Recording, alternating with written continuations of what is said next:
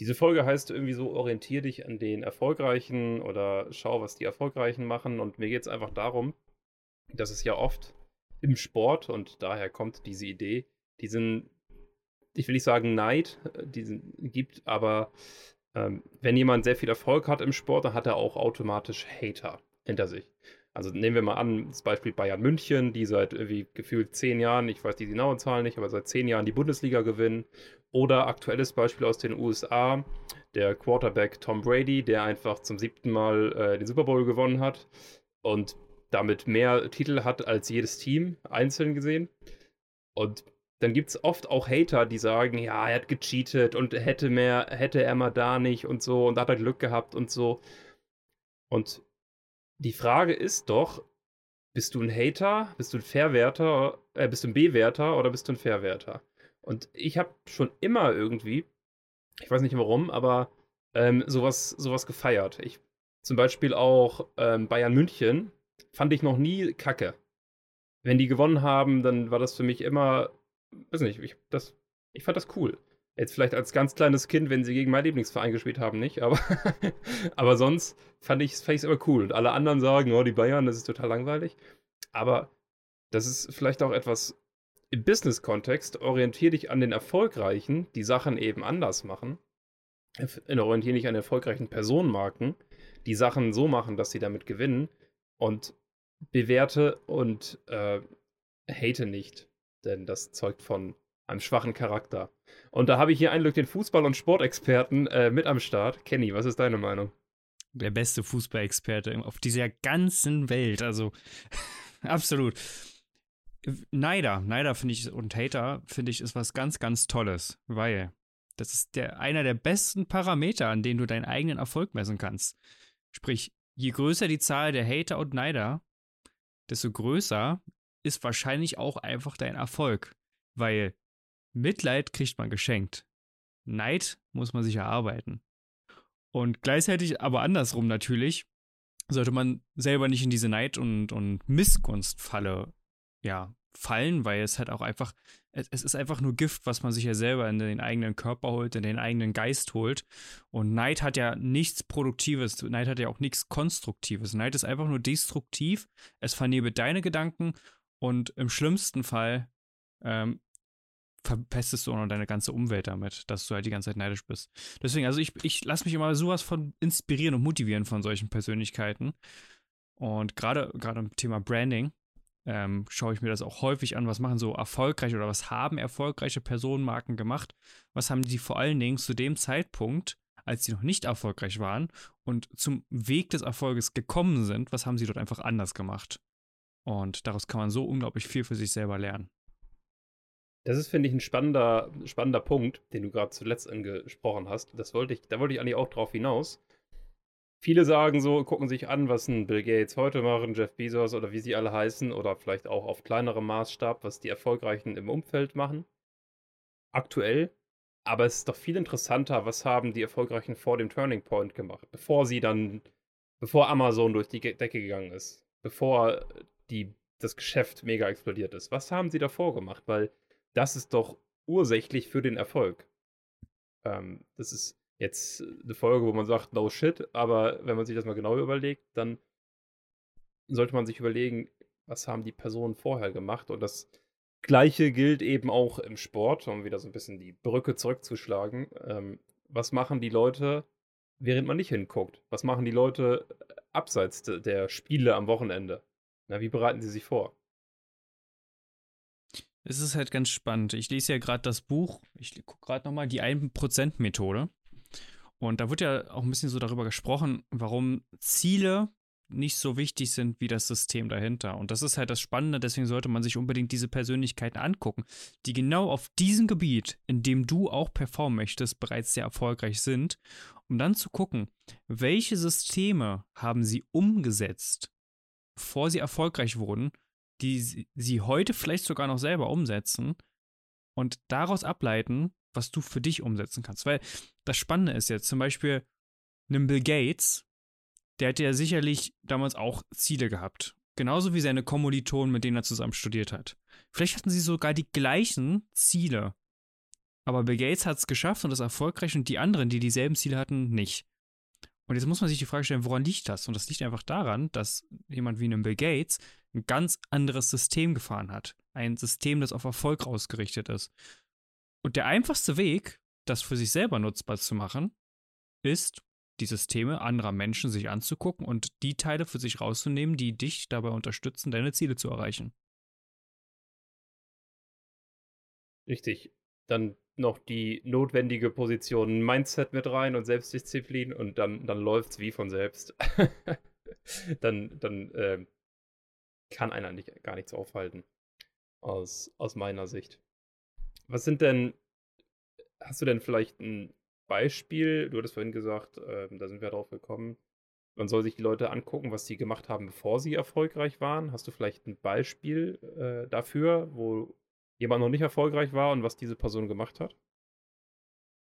Ähm, ja, natürlich. Elon Musk ist zum Beispiel ein gutes Beispiel, als er angefangen hat, Septut zu programmieren. Ich meine, da war er ja auch noch, sagen wir mal, er war halt ein Student gewesen. Und es ist halt ganz spannend zu beobachten, wie ein Elon Musk eigentlich damals genauso handelt, wie er heute handelt, wo er einfach einer der reichsten Menschen, der auf diesem Planeten ist. Und interessanterweise ist es wirklich reiner Fokus, Fokus pur, sich wirklich für diese Sache auch aufopfern und wirklich mit eigenem Blut und Schweiß an der Sache arbeiten und vor allen Dingen sich nicht von Stimmen von außen beirren lassen, wenn man davon überzeugt ist, dass man etwas gefunden hat, was die Leute so vorher noch nicht gesehen haben. Und das war ja in allen Sachen, die Elon Musk bisher geschaffen hat, ob das Zip2 war, ob das am Ende PayPal war oder heute SpaceX und Tesla. Das sind ja alles Dinge, wo die Leute damals gesagt hätten, nee, ganz ehrlich, so ein Schwachsinn. Warum, warum machst du das überhaupt? Und er hat aber da einfach ein super simples Prinzip gefahren und, und hat halt geschaut, okay, was ist ähm, die Lösung für ein bestimmtes Problem und hat dann gar nicht so kompliziert im Status quo gedacht. Und das war am Anfang so und das ist heute immer noch so. Maschine, könnte man sagen. Ähm, also das ist, das ist, glaube ich, so unser Lieblingsbeispiel, wenn man so den Podcast sich durchhört, was der gute Elon äh, so macht. Aber er ist halt auch wahnsinnig inspirierend, äh, muss man muss man sagen, definitiv. An dieser Stelle auch nochmal die Empfehlung zur Biografie von ihm, wobei da wahrscheinlich mittlerweile einige Kapitel fehlen, weil einfach ja, viel mehr schon dazugekommen ist. Die Biografie ist, glaube ich, auch schon wie ein paar Jahre alt, wenn ich mich richtig erinnere. Mhm.